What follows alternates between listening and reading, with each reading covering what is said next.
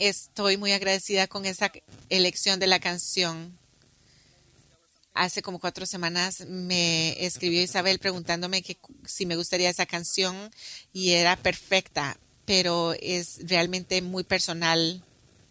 Me hace unos dos años mi mamá fue diagnosticada con cáncer por segunda vez y esa es una de las canciones que escucho en la noche cuando trato de dormir y se la cantaba a mi mamá también pensando en nuestra seguridad y el refugio que tenemos en Cristo mientras Él cuida de nosotros. Y estoy feliz de cantar esa canción y por supuesto que también tiene conexión con nuestro eh, pasaje hoy, hablando del tabernáculo y de nuestro Señor. Y he amado el estudio de hebreos de, de hebreos de este año y me gusta ir despacito en cada capítulo y profundizar y ver a estas verdades y ver la superioridad de Jesús. Y eso es maravilloso y es imperativo para que nosotros eh, confiemos en el Señor para nuestra salvación. Este pasaje no es diferente en ese aspecto. Habla del nuevo pacto eh, y de la superioridad de ese pacto en oposición al antiguo pacto. Vamos a ver esto desde la perspectiva del nuevo pacto. Vamos a ver cuatro logros del nuevo pacto para el pueblo de Dios. Ese es nuestro bosquejo. Es el nuevo, el, del versículo 1 al 10 vamos a ver la adoración reformada. También vamos a ver la redención eterna del 11 al 12 y del 15 al 22. De número 3 es una conciencia limpia, el versículo 9 y del 13 al 14. Y por último, eh, herencia eterna del versículo 15. Ahora, la semana pasada vimos al nuevo pacto y, y por qué era superior al antiguo pacto y me encantó cómo el Alana nos enseñó de la, sobre la superioridad de Jesús eh, porque el antiguo eh, pacto no estaba capacitado para salvarnos y el Señor sí. Este pasaje podría ser un poco repetitivo en lo que yo diga, pero es intencional por parte del autor de Hebreos porque sigue eh, mencionando nuevamente los mismos temas y son temas que son un poco difíciles de entender, así que ayuda el hecho de estarlos repitiendo para que podamos entenderlos. Y es importante que nosotros podamos este entendimiento de quién es Dios para que nosotros podamos una mayor apreciación por nuestra salvación y que también informe nuestra adoración al Señor. Así que espero que hoy probablemente no haya nada nuevo o algo que no sepas, pero es algo, son conceptos que van a penetrar en nuestras, en nuestras mentes y nos van a ayudar a, traer, a tener gozo y tener una dirección práctica mientras estudiamos esto. Así que, por favor, también estén advertidas que este, este pasaje no lo vamos a estudiar de manera lineal, lineal, sino que vamos a estar abordando eh, los mismos temas en diferentes pasajes. Así que espero que estén listas para avanzar y devolvernos en el capítulo según sea necesario. Así que con eso, por favor, vamos a Hebreos 9 y voy a leer los versículos del 1 al 22. Ahora bien, aún el primer pacto tenía ordenanzas de culto y un santuario terrenal, porque el tabernáculo estaba dispuesto así. En la primera parte, llamada el lugar santo, estaban el candelabro, la mesa y plazas de panes de proposición. Tras el segundo velo estaba la parte del tabernáculo llamada lugar santísimo, el cual tenía el incensario de oro y el arca del pacto cubierta de oro por todas partes y en la que estaba una urna de oro que contenía el maná, la vara de Aarón que reverdeció y las tablas del pacto, y sobre ella los querubines de la gloria que cubrían el propiciario, de las cuales cosas no se puede ahora hablar en detalle. Y así dispuestas estas cosas, en la primera parte del tabernáculo entran los sacerdotes continuamente para cumplir los oficios del culto, pero la segunda parte solo el sumo sacerdote una vez al año, no sin sangre, la cual la ofrece por sí mismo y por los pecados de ignorancia del pueblo dando el Espíritu Santo a entender con esto que aún no se había manifestado el camino del lugar santísimo, entre tanto que la primera parte del tabernáculo estuviese en pie, lo cual es símbolo para el tiempo presente, según el cual se presentan ofrendas y sacrificios que no pueden hacer perfecto en cuanto a la conciencia a la práctica de este culto, ya que consiste solo de comidas y bebidas y de diversas abluciones y ordenanzas acerca de la carne impuestas hasta el tiempo de reformar las cosas, pero entrando ya, estando ya presente Cristo, sumo sacerdote de los bienes venideros, por el más amplio y más perfecto tabernáculo, no hecho de manos, es decir, no de esta creación, y no por sangre de machos cabríos ni de becerros, sino por su propia sangre, entró una vez para siempre en el lugar santísimo, habiendo obtenido eterna redención, porque si la sangre de toros y machos cabríos y las cenizas de la becerra de a los inmundos santifican para la purificación de la carne, cuanto más la sangre de Cristo, la cual mediante el Espíritu Eterno se ofreció a sí mismo sin mancha a Dios, limpiará nuestras conciencias de obras muertas para que sirvas al Dios vivo. Así que por eso es mediador de un nuevo pacto para que interviniendo muerte para remisión de las transgresiones que había bajo el antiguo pacto, los llamados reciban la promesa de la, de la herencia eterna, porque donde hay testamento es necesario que intervenga muerte del testador, porque el testamento por la muerte se confirma, pues no es válido entre tanto que el testador vive, donde ni aún el primer pacto fue instruido sin sangre, porque habiendo anunciado Moisés todos los mandamientos de la ley a todo el pueblo, tomó la sangre de los becerros y de los machos cabríos con el agua, lana escarlata e hisopo y roció el mismo libro y también a todos los del pueblo, diciendo, esta es la sangre del, del pacto de Dios que nos ha llamado. La primera cosa que vamos a ver fue lo que se ha logrado a través del nuevo pacto es la adoración reformada y son los primeros diez versículos. Estos versículos abordan la adoración de Israel bajo el pacto mosaico. Pero si eres como, como yo, te preguntarás por qué en el tabernáculo, por qué el, el autor habla del tabernáculo y no del templo. Porque el tabernáculo, cuando el el libro de Hebreos fue escrito, ya no estaba en uso. El tabernáculo era una tienda que había construido Moisés en el desierto cuando el Señor, los, después de que el Señor los sacó a Israel de Egipto.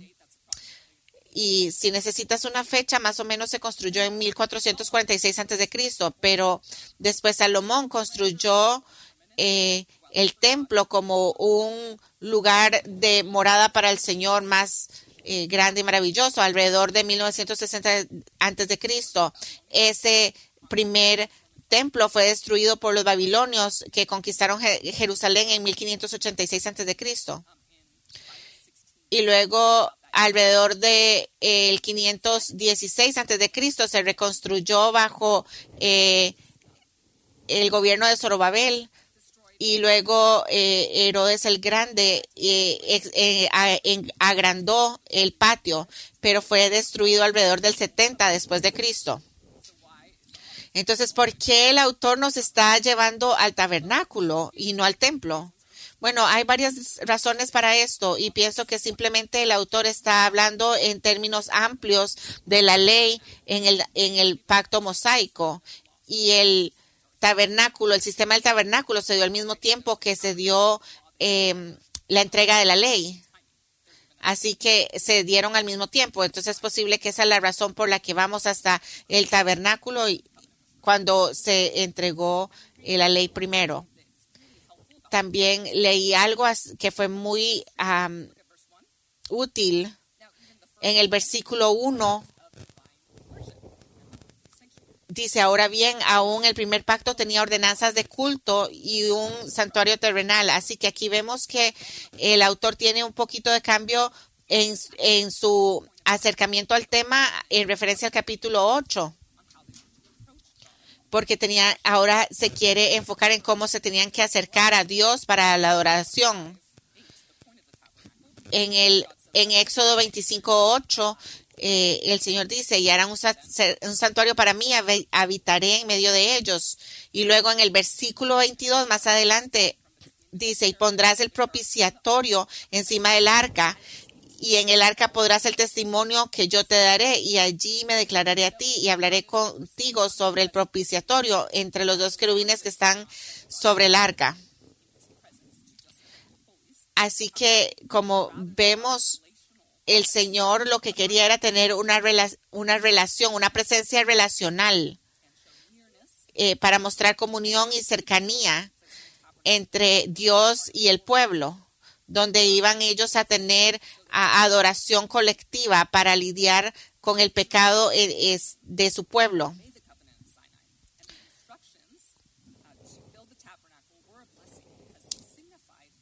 Las señales de, todo lo que había en, el tabernáculo lo señalaba a, que Dios quería tener eh, una relación con nosotros, limpiar su pecado y, y guiarlos. Vamos a ver lo que dice en los primeros diez versículos. Él está presentando una imagen muy dramática de lo que sucedía en el tabernáculo.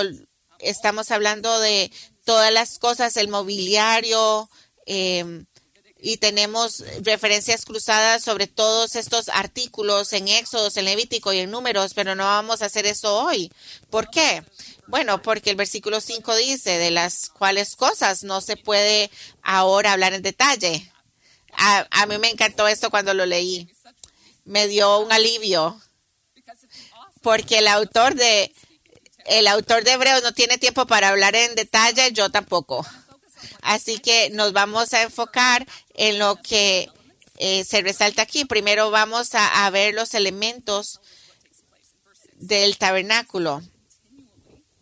Vamos a hablar de que eh, los sacerdotes estaban continuamente cumpliendo los oficios de, culto. Y en el versículo 7, el sumo sacerdote entraba solamente una vez al año al lugar santísimo para expiar los pecados lo leemos en Levítico 16, así que no solo los sacrificios están ocurriendo continuamente todo el tiempo, sino que también hay uno más grande, el del día de expiación.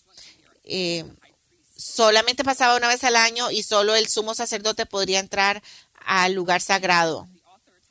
Y luego el autor nos dice lo que esto significa en el versículo 8, dado el Espíritu Santo a entender esto, que esto aún no se había manifestado el lugar santísimo, entre tanto que la primera parte del el tabernáculo estuviese en pie. Esta frase, frase es un poquito difícil de analizar, pero el significado básico es que el tabernáculo, el sistema del tabernáculo muestra cómo accesar a Dios en una comunión sin obstáculos eh, a través del antiguo pacto.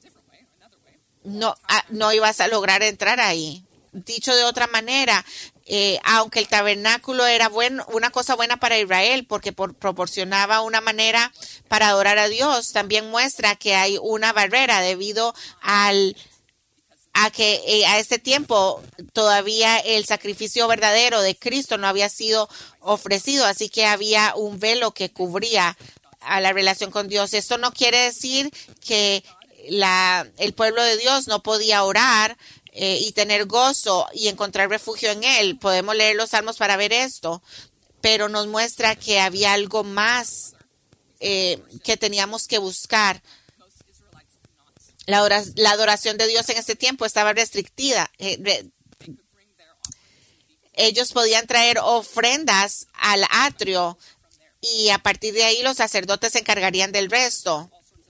También vemos en Levítico que había un montón de cosas normales de la vida que te hacían inmundo para, para participar del compañerismo, de la adoración con el pueblo de Dios.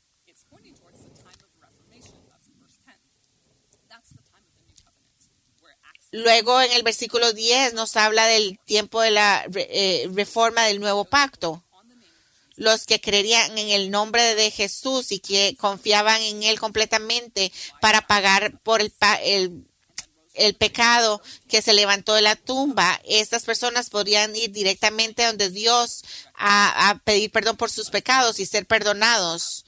Eh, él nos ha perdonado y nos seguirá perdonando.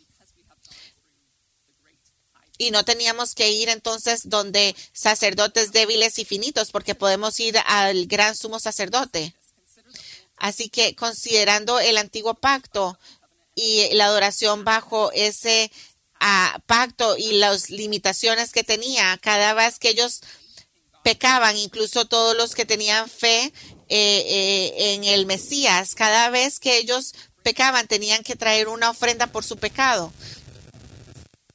y tenían que esperar hasta el día de expiación y confiar en que los sacerdotes iban a hacer su obra a favor de ellos. Ah, ¿Hubo gozo? Claro que sí, había gozo, pero de todas formas había cierta separación porque la obra redentora del Señor no era no había sido completamente completa todavía. Esto me hace ver diferente nuestra adoración los domingos. El nuevo pacto en Cristo, definitivamente hay una forma apropiada de adorar a Dios y debemos de tener actitudes de nuestro corazón eh, individual, pero todavía podemos apreciar el hecho de que cuando nosotros nos juntamos juntos para, nos reunimos juntos para adorar al Señor, eh, nosotros no estamos pensando en los sacrificios que tenemos que hacer porque podemos mirar hacia atrás y ver el hecho de que Cristo pagó por nuestros pecados y eso nos trae gran confianza. Así que para mí personalmente me, me permite agradecer el, la adoración colectiva y lo hace también una prioridad de mi vida. Pero ¿cómo es esto posible? ¿Cómo podemos adorar al Señor? Nos, esto nos lleva al segundo punto y es la redención eterna. En los versículos del 11 al 12 y del 15 hasta el 22. Así que acabamos de ver el hecho de que el nuevo pacto trae una adoración reformada y que abre la puerta o el quita el velo para accesar a Dios en adoración sin depender de las ofrendas y los sacrificios y en la obra de otros pecadores en nuestro favor en esta sección vemos cómo tenemos ahora acceso porque Cristo obtuvo la redención eterna por su pueblo. Veamos los versículos del 11 al 12. Pero estando ya presente Cristo, sumo sacerdote de los bienes venideros por el más amplio y más perfecto tabernáculo, no hecho de manos, es decir, no de esta creación, y no por sangre de machos cabríos ni de becerros, sino por su propia sangre, entró una vez para siempre en el lugar santísimo, habiendo obtenido redención eterna. Y ese era el plan desde el principio, por supuesto.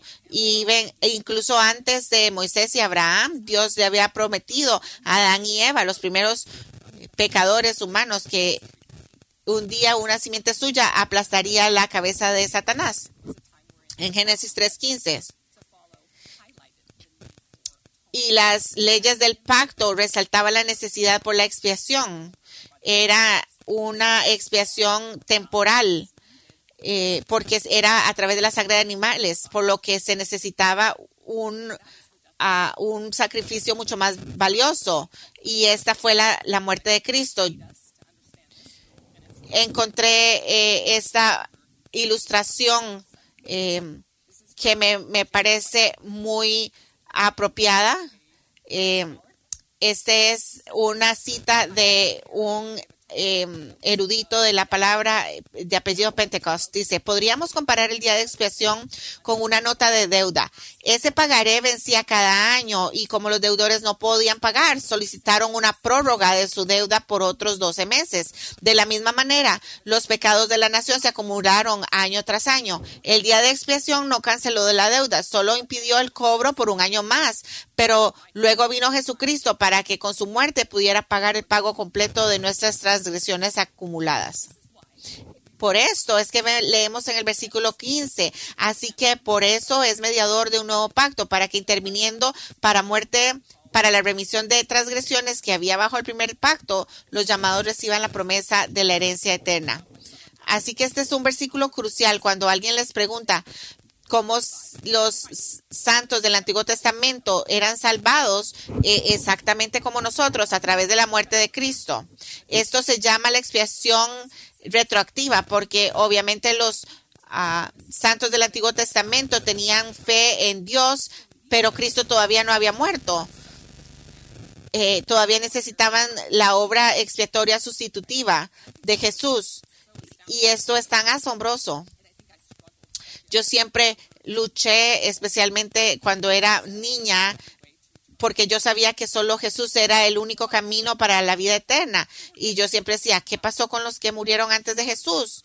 Y claro que recibí las respuestas correctas eh, era a través de la fe, era como Abraham que creyó en Jesús y le fue contado por justicia.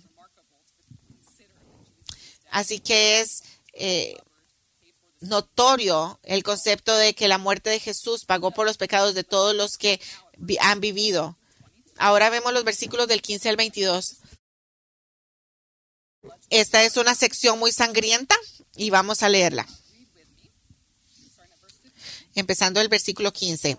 Así que por eso es mediador de un nuevo pacto, para que, interviniendo muerte para la remisión de las transgresiones que había bajo el primer pacto, los llamados reciban la promesa de la herencia eterna. Porque donde hay testamento, es necesario que intervenga muerte del testador, porque el testamento con la muerte se confirma, pues no es válido entre tanto que el testador vive, de donde ni aún el primer pacto fue instruido sin sangre, porque habiendo anunciado Moisés todos los mandamientos de la ley a todo el pueblo, tomó la sangre de los becerros y de los machos cabríos con agua, lana escarlata e hisopo, y roció el mismo libro y también a todo el pueblo, diciendo, esta es la sangre del pacto que Dios os ha mandado. Y además de esto, roció también con la sangre el tabernáculo de todos los vasos del ministerio. Y casi todo es purificado según la ley con sangre, y sin derramamiento de sangre no se hace remisión. Hay mucho en estos versículos, pero creo que tienes el, Punto. La sangre o la muerte es necesaria para ratificar los pactos y para el perdón de los pecados. La sangre no tiene poderes místicos en sí mismo, se refiere simplemente a la muerte. Levítico 17:11 hace este punto porque la vida de la carne en la sangre está y yo os la he dado para hacer expiación sobre el altar por vuestras vidas y la misma sangre hará expiación de la persona. Así que la derramar sangre significa que algo murió. Los versículos 16 al 17 habla del testamento que se hace efectivo solamente cuando la persona muere. Así que recibe la herencia cuando tu tío rico muere. Eh, pero también se puede referir a, al pacto de los de los em, a los sacrificios de los pactos, donde se mataban los animales para ser eh, los testigos del, del pacto que se estaba haciendo. Me pregunta si ustedes son como yo y alguna vez se han detenido en medio de eh, el servicio de Santa Cena y eh, se preguntan qué pensarán las personas no creyentes que vienen de visita y nos oyen cantar con tanto gozo las canciones eh, sobre la muerte de Cristo. Me gusta estar en cantar juntos con el pueblo. Algunos de los himnos que nosotros cantamos de hace cientos de años y muchos de los santos que los escribieron están ya ahora en el cielo. Consideran las canciones de este himno. Hay un manantial. Hay un manantial lleno de sangre extraído de las venas de Manuel y los pecadores se sumergen bajo esa inundación y pierden sus manchas de culpa. Este tiene una imágenes profundas y está llena de verdades profundas.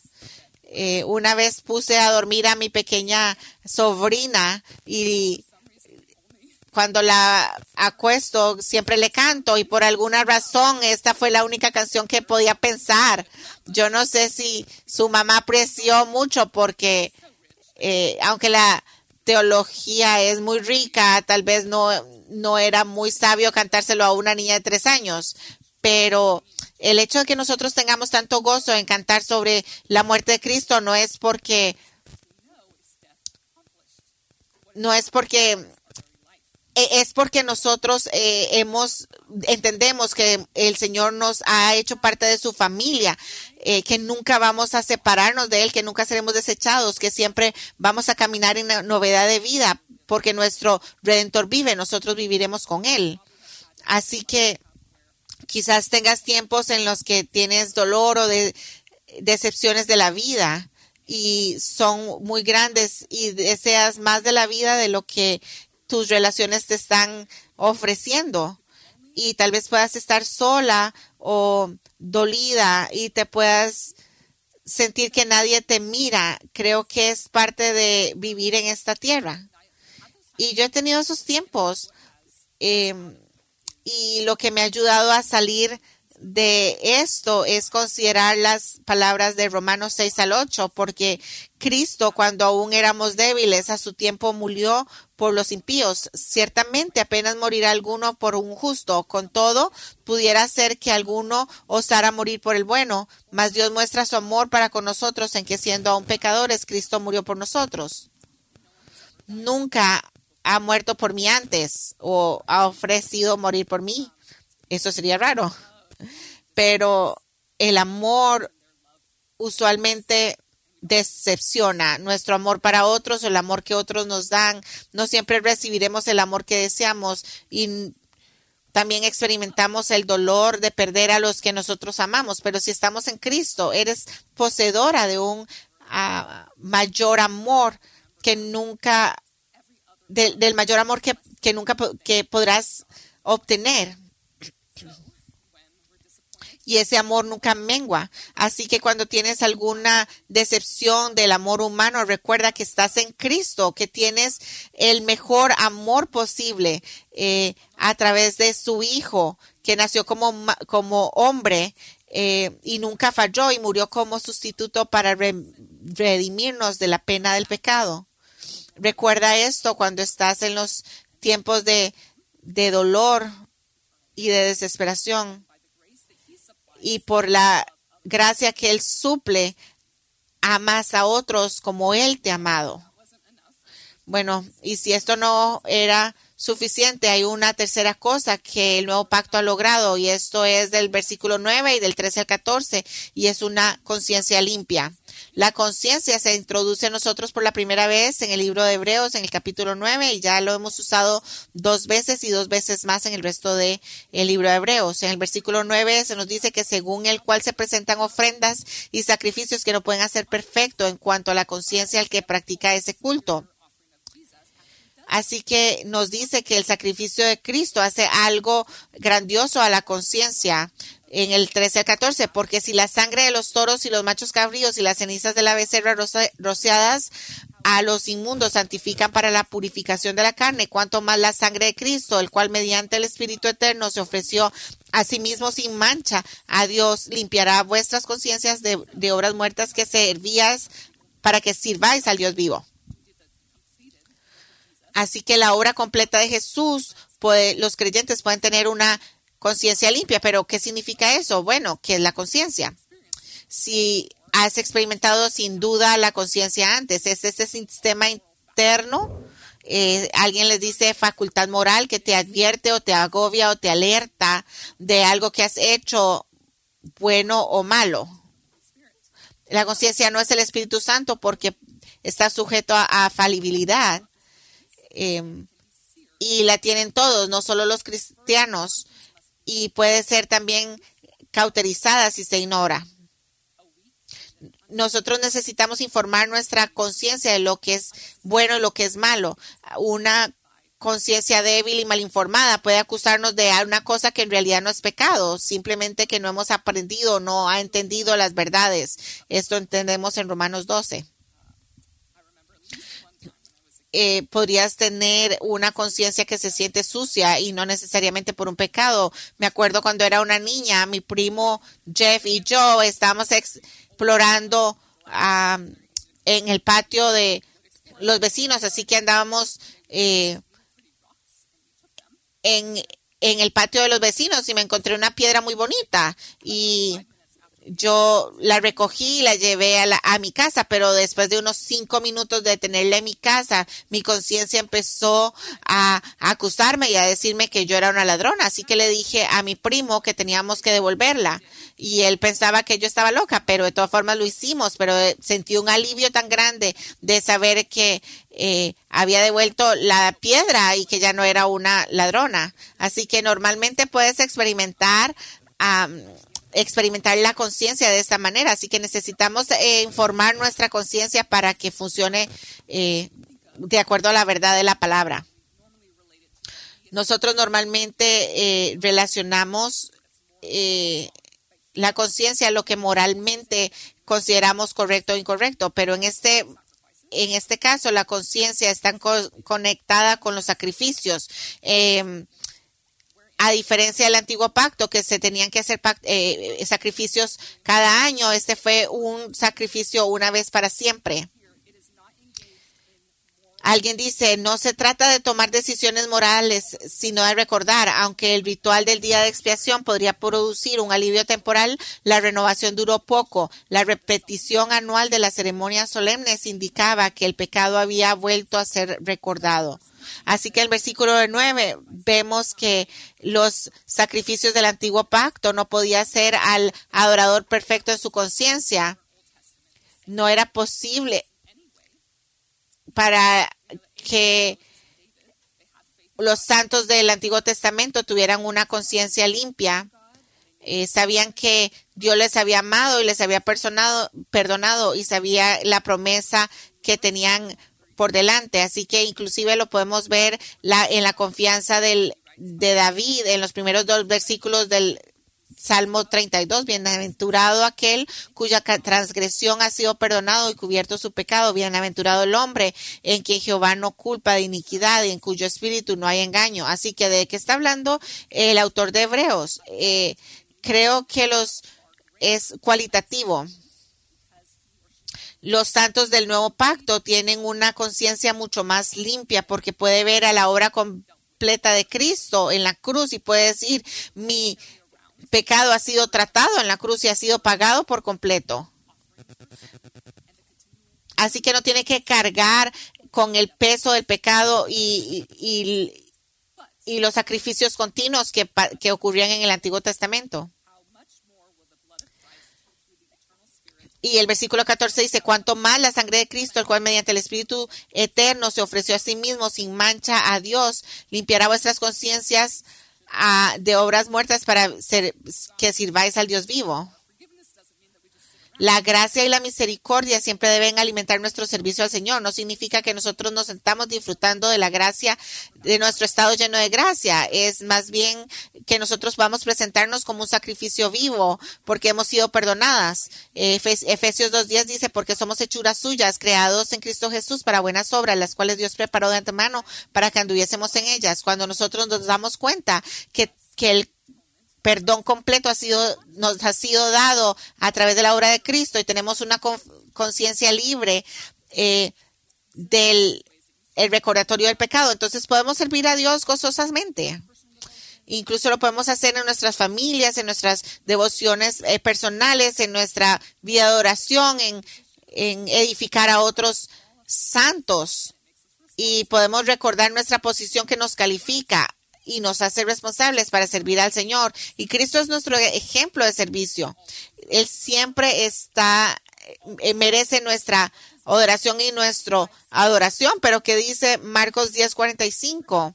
¿Cuál, ¿Cuál era su mentalidad en la tierra? Dice, porque el Hijo del Hombre no vino para ser servido, sino para servir y para dar su vida en rescate por muchos. Así que si nuestro gran sumo sacerdote, las, el, la vida de nuestro Salvador era resumida como un servicio, también la nuestra tiene que resumirse en el servicio, tanto a Dios como a los hombres. Y esta debe ser nuestra meta y debe dirigir nuestras elecciones diarias. Así que ya hemos avanzado a tres cosas que el nuevo pacto ha, logrado, la adoración reformada, la redención eterna y la conciencia limpia. Y como cuarto punto tenemos que tenemos una herencia eterna y está en el versículo 15. Así que por eso es mediador de un nuevo pacto para que interviniendo muerte para la remisión de las transgresiones que había bajo el primer pacto, los llamados reciban la promesa de la herencia eterna. Esta es la tercera vez que la palabra eterna se usa en este pasaje.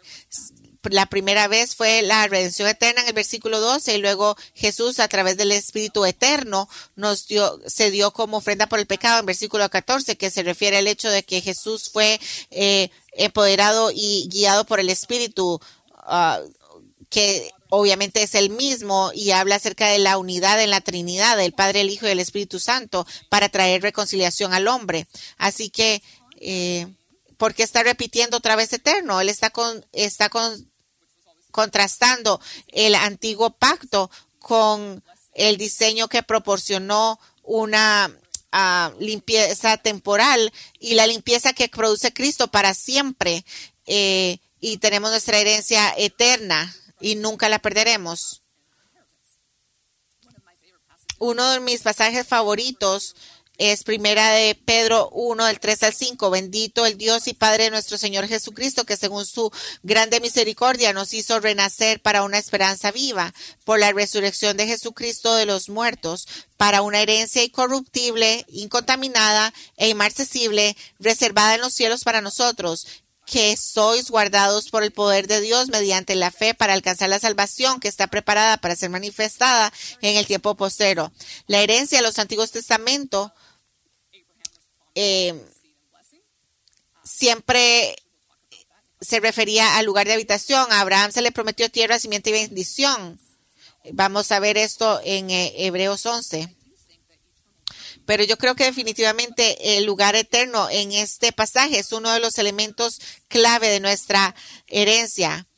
Porque, pero hay mucho más que va eh, en la herencia de los santos. Por ejemplo, primera de Pedro 5.4 nos dice que tenemos una ah, corona de gloria inaccesible. En Romanos 8, 18 al 25 tenemos redención o glorificación de nuestro cuerpo. Eh, Tito 3.7 dice que somos herederos, herederos de una esperanza de vida eterna. Y el Salmo 16.5 dice que Dios es nuestra herencia. Y Juan 14, del 2 al 3 dice que Jesús está preparando un lugar para que nosotros habitemos con Él. El pastor John nos da un resumen muy rico uh, y sobre nuestra herencia. Él dice, ¿Cuál es nuestra herencia? La vida, la justicia, el gozo, la paz, la perfección, la presencia de Dios, la gloriosa compañía de Cristo, las recompensas y todo lo demás que Dios ha planeado en la herencia celestial del cristiano. Pero es difícil esperar. A mí no me gusta esperar. Y como siempre estoy esperando algo o alguien, a mí me antes estaba yo sirviendo en en la guardería con los niños, cuidando a los niños pequeños durante uno de los servicios de los domingos y me daba tanta tristeza ver a los niños como estaban eh, esperando por sus papás y yo les decía, ya cantamos, ya eh, tuvimos nuestra lección, ya hicimos algún alguna actividad y en un ratito eh, van a, venir los papás y decían, no, porque yo tengo que esperar todavía que pase el segundo servicio y yo ya estaba lista para irme y ellos tenían que quedarse en servicio más, así que era más difícil para ellos esperar. Todo esto para decir que es muy difícil esperar, incluso cuando sabemos que ya lo que estamos esperando está por venir. Pero por eso tenemos que eh, anclar nuestra esperanza en el proveedor correcto y en el objeto correcto. El versículo 15 nos dice que Jesús se dio a sí mismo como sacrificio por nuestros pecados y nuestra espera, nuestra espera en la tierra no es en vano. Él vamos a recibir la herencia eterna que Él nos ha prometido. Un día nos va a liberar del dolor de esta vida, de nuestras pruebas y de los deseos insatisfechos y la desesperación. Y vamos a recibir eh, plenitud de gozo en la presencia del Señor. También hemos mencionado el tabernáculo frecuentemente el día de hoy y el tabernáculo es el lugar de habitación o de morada del Señor. Yo creo que es adecuado que la Biblia eh, cierra recordándonos de nuestra esperanza que tenemos de un cielo nuevo y tierra nueva. Vamos a ir a Apocalipsis 21. Esto viene en en Apocalipsis, donde tenemos todos los eventos futuros que se tienen todavía que desenvolver, como el rapto de la iglesia, la tribulación, eh, la batalla de Armagedón, los mil años del reino de Cristo, y al final de que todo esto pasa, vemos los versículos del 1 al 7. Vi un cielo nuevo y una tierra nueva, porque el primer cielo y la primera tierra pasaron, y el mar ya no existía más. Y yo, Juan, vi la santa ciudad, la nueva Jerusalén, descender del cielo de, Dios, dispuesta por una esposa ataviada para su marido. Y oí una gran voz del cielo que decía, He aquí el tabernáculo de Dios con los hombres, y él morará con ellos, y ellos serán su pueblo, y Dios mismo estará con ellos como Dios enjugará toda lágrima de los ojos de ellos y ya no habrá muerte, ni habrá más llanto, ni clamor, ni dolor, porque las primeras cosas pasaron. Y el que estaba sentado en, el trono dijo, he aquí, yo hago nuevas todas las cosas. Y me dijo, escribe, porque estas palabras son fieles y verdaderas. Y me dijo, hecho está, yo soy el alfa y la omega, el principio y el fin. Al que tuviere sed, le daré gratuitamente la fuente de agua de vida. El que venciere, heredará todas, es, todas las cosas y yo seré su Dios y él será mi hijo. Esto es el futuro que nos espera. Pero hasta que ese día venga, podemos esperar con espera, tener esperanza. Y ahora que somos miembros del nuevo pacto, hemos sido limpiados de nuestras transgresiones y podemos recibir la herencia Hemos sido redimidos por la sangre de Cristo y ahora podemos esperar en recibir esperanza, que vamos a recibir las promesas de esta herencia eterna. Oremos.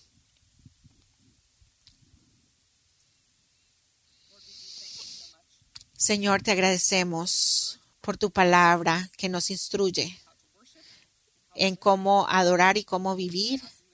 Y te pedimos que estas verdades penetren profundo en nuestros corazones y en nuestras mentes y te pido que nos des el valor y la gracia para cada día en cada cosa que tú traes. Que nosotros podamos darte a conocer y dar a conocer la redención de Cristo. Gracias por la redención que experimentamos en Cristo y es en tu nombre que oramos. Amén.